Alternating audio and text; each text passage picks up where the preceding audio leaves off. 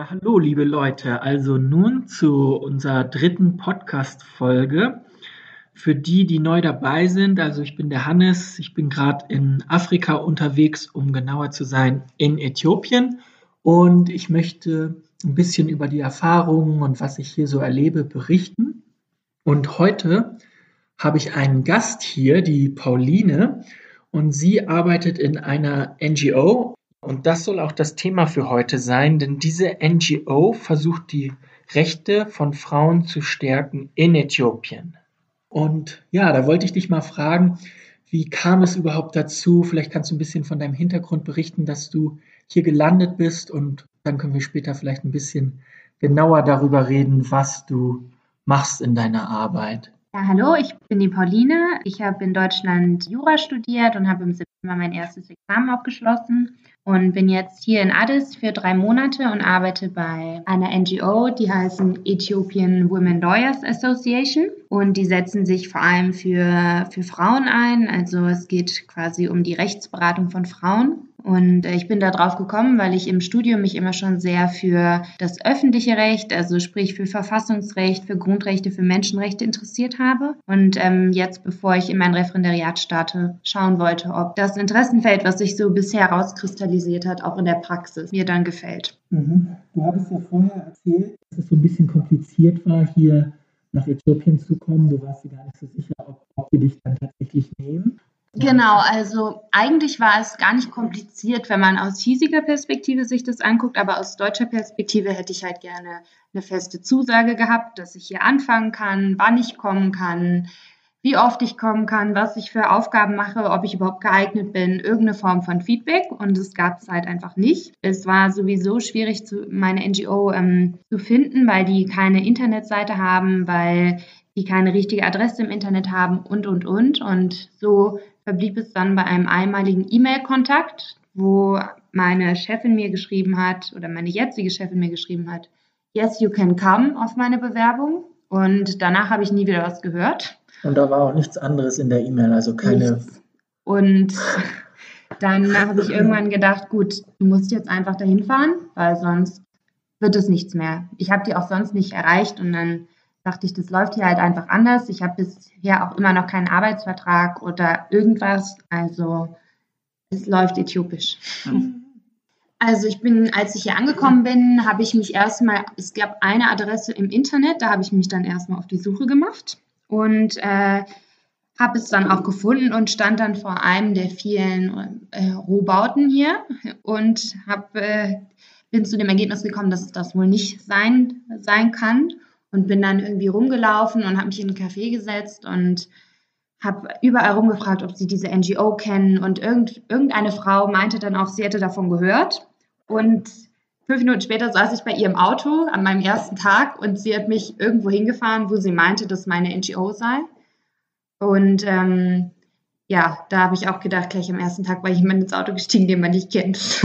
auch nicht. Naja, jedenfalls hat sie mich dann rausgelassen und ist, hat mich dann auch die ganze Zeit begleitet. Und dann sind wir in ein Gebäude gegangen, hier an einer der größten Kreuzungen im Mesque Square mhm. und sind dann da durch ähm, dunkle Gänge gelaufen und kamen irgendwann an und dann war ein Sekretär am, am Anfang und hat gesagt, ja, die Chefin sei da und äh, dann haben wir gewartet und gewartet und dann meinte er irgendwann, okay, Sie können jetzt durchkommen. Und ich dachte schon, oh Gott, was ist das hier? Es war alles stockdunkel, man hat nichts gesehen, es hat gestunken, es war ein ekliger kleiner Gang und irgendwann öffnete sich wirklich am Ende eine Tür. Und da war dann erstmal ein großer Vorraum mit zwei schönen Ledersesseln und einer, nochmal einer separaten Sekretärin. Und dann sind wir weitergegangen, einen Raum. Und da war dann die Chefin, von der der Mann gesprochen hatte, ein, in einem riesigen Raum saß sie hinten an einem massiven Holztisch und hat uns nach vorne gebeten und meinte, ja, was, was kann ich für Sie tun? Und dann habe ich gesagt, ja, ich bin eigentlich auf der Suche nach, nach meiner NGO. Und dann meinte sie, ja, also ich bin jetzt die Staatsministerin für Jugend, Frauen und Bildung, also bei mir sind Sie da falsch. und dann dachte ich, okay. Und sie war aber total nett. Und dann haben wir Kaffee getrunken, äh, Tee getrunken und, und uns unterhalten und, und, und. Und dann habe ich mich erstmal mit ihr angefreundet, hat Nummern ausgetauscht. Also das ist halt die, wie bei uns auf Bundesebene, war das eine Ministerin hier. Und sie hatte dann die Adresse von der Chefin von meiner NGO. Und auch die richtige. Und dann bin ich da am nächsten Tag hingefahren. War die aber auch vier Tage nicht da und ich bin dann da dreimal in Folge hingefahren, mich da immer wieder hingestellt, bis sie halt da war. Und dann hieß es so, du kannst am Montag anfangen. Ja, also ich war am Anfang, wie gesagt, auch total skeptisch, aber ich hatte ein bisschen die Erfahrung von, von meinem Freund irgendwie im, im Hinterkopf, weil er hatte sowas ähnliches mal in Palästina gemacht und dort bei einer NGO gearbeitet. Und er meinte, das läuft halt einfach so, du musst einfach darauf vertrauen, dass es klappt und dann klappt es auch. Und wenn du, wenn du jetzt meinst, das äh, mit dem, mit dem deutschen äh, Arbeitsethos anzugehen, dann, dann, dann läuft es nicht. Und so bin ich dann irgendwie, und ich dachte, wenn, wenn es nicht klappt, dann suche ich mir irgendwas anderes. Dann bin ich halt drei Monate hier und reise. Mhm. Und ja, es hat ja dann geklappt. Ja, also da bist du auf jeden Fall ein kleines Wagnis eingegangen, hier einfach rüber zu fliegen und zu schauen, ob es klappt. Aber zum Glück ist es alles gut ausgegangen. Also die NGO, so habe ich es verstanden, soll ja die äh, Rechte von Frauen stärken. Kannst du uns darüber noch ein bisschen was erzählen? Genau, also die NGO gibt es eigentlich schon seit 1995. Es gab aber vom Jahr 2009 bis ähm, 2018 hier ein Gesetz, was unter ähm, Haile Mariam, also dem vor dem Premierminister vor Abiy Ahmed ähm, erlassen wurde. Und das hat quasi die Arbeit für NGOs komplett lahmgelegt, weil es halt gesagt hat, dass NGOs nur 10 Prozent ihrer Spenden oder ihr, der Gelder, mit denen sie halt arbeiten, von aus von außerhalb von Äthiopien erhalten dürfen. Und faktisch kommt natürlich das ganze Geld, womit die NGOs hier arbeiten, von außerhalb. So war es dann, dass halt in dieser Zeit meine NGO und viele andere NGOs komplett äh, mehr oder weniger dicht machen mussten. Die haben 80 Prozent von ihrem Personal, Staff gestrichen und waren halt fast handlungsunfähig, weil einfach kein Geld da war. Und das wurde jetzt aufgehoben vom neuen Premierminister. Und ähm, seitdem kommt es wieder, kommt es wieder ins Rollen. Also es hieß auch immer, damit sei die NGO sehr, sehr stark gewesen und halt durch dieses Gesetz waren sie sehr geschwächt. Und jetzt kommt es halt wieder. Die Hauptstelle ist in Addis, aber die gibt es auch in sechs hier Staaten, also in den Hauptstädten der jeweiligen Staaten. Im, äh, aus Äthiopien sind die auch noch vertreten und ja, es ist immer brechend voll. Also der Laden boomt, könnte man sagen. Was für Leute kommen zu euch? Also du hast gesagt, es ist immer voll. Was für Anliegen haben die?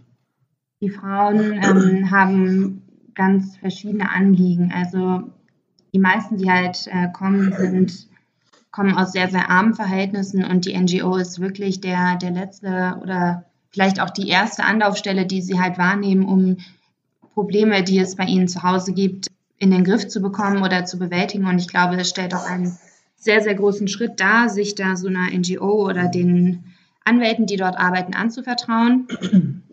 Und ähm, tatsächlich ist es so, dass die meisten Frauen irgendeine Form von häuslicher mhm. Gewalt ähm, oder sexueller Gewalt erlebt haben. Also statistisch ist es so, dass 70 Prozent aller 15 bis 49-jährigen Frauen in Äthiopien entweder Opfer häuslicher oder sexueller Gewalt in ihrer Ehe geworden sind. Mhm. Also das ist ein riesiges Thema hier und da kommen halt die Frauen dann ähm, häufig zu uns, wobei sie häufig auch nicht unbedingt kommen, um für sich selbst zu kämpfen, sondern ganz häufig von dem, was ich erlebt habe, auch weil ihre Kinder mhm. Opfer dann mit in die häusliche Gewalt oder auch in die sexuelle Gewalt reingezogen wurden. Und das Ziel dann der NGO, kannst du noch mal genau das Ziel sagen, wie sie dann auch sowas verhindern so wollen oder was sie dagegen tun können? Also die NGO hat im Kern halt drei Programme und das wichtigste davon ist eben die Legal Aid, heißt die Rechtsberatung und da geht es eben nicht um Prävention, sondern da geht es halt eben äh, darum, die bestehenden Probleme bestmöglich mit dem Rechtsrahmen, der halt da ist, dann äh, zu lösen und den Frauen da eine Option anzubieten, wie sie aus ihrer Situation halt rauskommen. Und mhm. die anderen Programme, die die NGO hat, die sind vor allem darauf ausgerichtet, dass man bestimmte Themen nach vorne bringt, dass man Workshops macht. Wir waren diese Woche in der Schule hier in Addis und haben Aufklärungsarbeit über GBV, sprich Gender-Based Violence, gemacht. Und ähm, man versucht halt eben insgesamt die Rechte von Frauen und die Problematik, die dahinter steht, wieder mehr in die äthiopische mhm. Gesellschaft zu, zu bringen. Also diese zwei wesentlichen Sachen. Okay, also ich habe letzte Woche auch noch mit ein paar Leuten aus Äthiopien gesprochen und ich habe auch mal eine Statistik gesehen, die gesagt hat, dass Äthiopien eines der religiösten Länder der, der Welt eben ist. Und ähm, Äthiopien wurde ja, wie gesagt, auch gar nicht kolonialisiert. Es wurde nur mal besetzt für sechs Jahre von den Italienern. Und insofern sind, sind sie ja hier schon recht stolz, haben eine starke Religion und eine starke Kultur. Und obwohl es eben diese Gesetze gibt, die ja eigentlich die Gleichstellung der Frau garantieren sollen, ist das vielleicht manchmal aufgrund von diesen religiösen, kulturellen Strukturen gar nicht möglich, weil der soziale Druck so hoch ist. Da wollte ich mal fragen, wie du das siehst. Ja, das würde ich auf jeden Fall auch so genauso bewerten, wie du das auch gesagt hast. Inwiefern die Religion dann da tatsächlich, ähm, sage ich mal, Vorgaben macht, ähm, fällt mir ehrlich gesagt relativ schwer zu beantworten, weil Religion halt auch ähm, ja von wahnsinnig vielen Menschen wahnsinnig vielfältig auf ganz viele verschiedene Art und Weisen unterschiedlich ausgelebt, unterschiedlich interpretiert werden kann. Aber ähm, beispielsweise kulturelle Muster, die sich hier halt zeigen, eben, dass ähm, es typisch für Frauen ist, dass sie sehr früh heiraten, dass sie sehr viele Kinder kriegen, dass sie in der Regel auch ähm, zu Hause bleiben und eben nicht am Erwerbsleben teilnehmen. Das sind äh, schon würde ich von der Religion trennen und würde sagen, das sind eher einfach äh, Merkmale einer sehr patriarchalen Gesellschaft, die halt jetzt äh, im, im Wandel ist und wo es halt auch einfach gilt, diese sehr traditionellen Rollenmuster ähm, anzugehen, anzusprechen und äh, auch ein Stück weit einfach aufzulösen, um dann auch Platz für, für Fortschritt zu machen und so dann auch die in der Verfassung gewährten Rechte der Frauen oder auch einfach die Gleichstellung tatsächlich dann anstreben zu können. Also ich habe mal gehört, dass es eigentlich nicht möglich ist, sich zu trennen. Was weißt du darüber? Also ich weiß ähm, von äthiopischen Arbeitskollegen und Freunden, dass sie, bevor sie heiraten, durchaus auch schon ähm, Beziehungen haben. Und wenn du mit Trennen jetzt äh, quasi Scheidung meinst, da geht es ähm, rechtlich auf jeden Fall ist aber sehr ungern gesehen und für Frauen äh, geht es in der Regel dann auch damit einher, dass sie nicht noch ein zweites Mal heiraten. Bei Männern ist es eher üblich und auch möglich, dass sie danach nochmal heiraten können.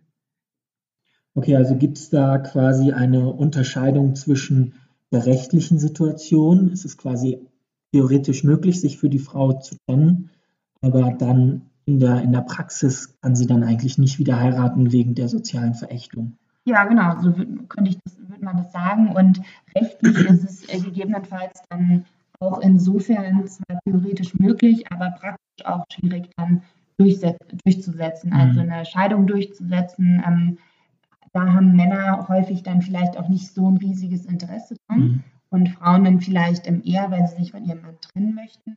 Und insofern ist es dann, kommen dann Frauen eben auch zu uns und die dann ganz gezielt wissen möchten, was muss ich jetzt machen, damit ich mich tatsächlich scheiden kann, weil die meisten Frauen eben überhaupt nicht wissen, welche Schritte sie da einleiten müssen.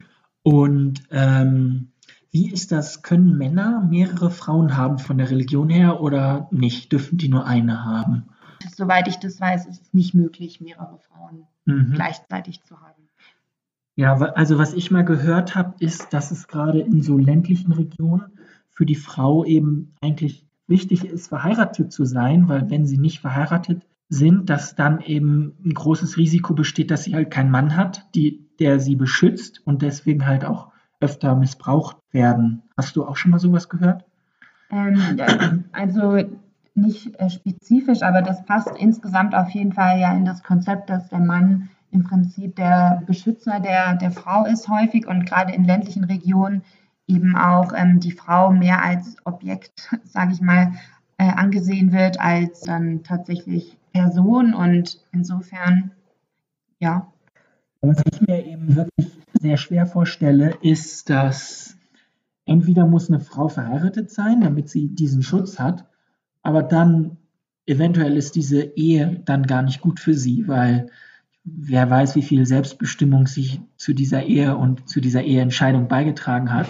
Aber trennen fällt auch extrem schwer, weil dann gibt es quasi eine soziale Verächtung.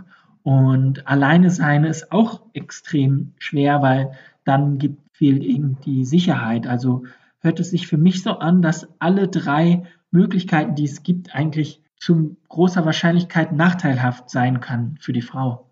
Ja, so würde ich das äh, auch einschätzen. Und ich finde aber eben, dass ähm, Die ein, oder die beste Möglichkeit wäre soziale Ächtung in Kauf nehmen und ähm, angehen. Angehen. Und angehen in dem Sinne, dass man daran arbeitet, dass man versucht, ähm, eine bessere Bildung für die Frauen quasi ähm, zu schaffen und dass man eben auch irgendwo ein Selbstbewusstsein und einen Mut erzeugt, dass man sich solchen sozialen Normen entgegenstellen kann, damit man sie auch irgendwann mhm. aufbrechen kann. Und äh, ich habe ja eine Mitbewohnerin, die arbeitet in der UN und ihr Thema ist Family Planning. Also sie will Frauen dabei unterstützen, ein quasi erstmal eine Awareness oder ein, wie sagt man im Deutschen dazu? Bewusstsein. Ein Bewusstsein dazu bekommen, wie sie quasi eigentlich ihre Familie planen können und dass sie auch ein Recht darauf haben. Wie ist das eigentlich bei den Frauen, mit denen ihr so zusammenarbeitet? Gibt es da Family Planning? Also ähm, ich arbeite tatsächlich auch gerade an einem Projekt, was genau ähm, darauf abzielt. Und ähm, das war das, äh, was ich ja auch vorhin schon mal angesprochen hatte, das Reproductive Right, äh, eben das äh, Recht über sexuelle Selbstbestimmung, dass ähm, viele Frauen davon eben überhaupt keine Kenntnis haben und dass es ein Recht ist, was auf dem Papier steht, aber in der Praxis nicht existiert. Die meisten Frauen wissen auch überhaupt nicht, ähm, wie sie verhüten können, dass sie überhaupt verhüten können und, und, und. Also da ist ähm, sehr, sehr viel Nachholungsbedarf.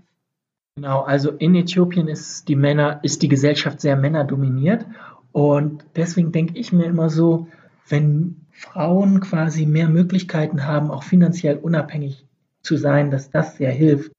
Aber natürlich gibt es ja eigentlich noch viele andere Faktoren, die sehr wichtig sind, so wie Bildung. Ja, was für Faktoren glaubst du sind besonders wichtig, um die Situation zu ändern? Wie würdest du es vielleicht angehen? Also ich glaube, dass ähm, allererst mal der wichtigste Faktor ist, eine bessere Bildung erzielt wird, vor allem bei den, bei den Mädchen. Es ist halt auch ganz häufig hier in ländlichen Regionen so, dass halt Early Child Marriage ist einer der häufig, am häufigsten auftretendsten HTP, heißt es Harmful Traditional Practices. Das heißt, ganz viele Mädchen, die auch dann sogar in die Schule gehen im ländlichen Raum. Und da haben sich die Zahlen ja auf jeden Fall verbessert von den Kindern, die jetzt auch ähm, überhaupt eingeschult werden die hören dann ganz früh wieder auf, weil sie früh verheiratet werden, weil sie früh selber wieder Kinder bekommen durch mhm. aus dieser Heirat dann eben. Das heißt, ähm, ich glaube, das Wichtigste ist, dass man eine bessere Bildung ermöglicht und dass man vor allen Dingen auch den Frauen, da haben wir auch sehr viele Projekte oder ich bin da gerade an vielen Projekten dran, dass man den Frauen auch klar macht, dass es in der Verfassung verankert gibt, ein sogenanntes Reproductive Right, was eben auch beinhaltet das Recht auf sexuelle Selbstbestimmung. Das mhm. heißt, dass die Frauen sich, die wissen auch häufig gar nicht, dass sie dieses Recht haben. Die werden von ihren Familien verheiratet und wissen nicht, dass sie theoretisch die Möglichkeit hätten, Nein zu sagen, abgesehen mal von dem ganzen sozialen Druck, der dann noch auf sie ausgeübt wird.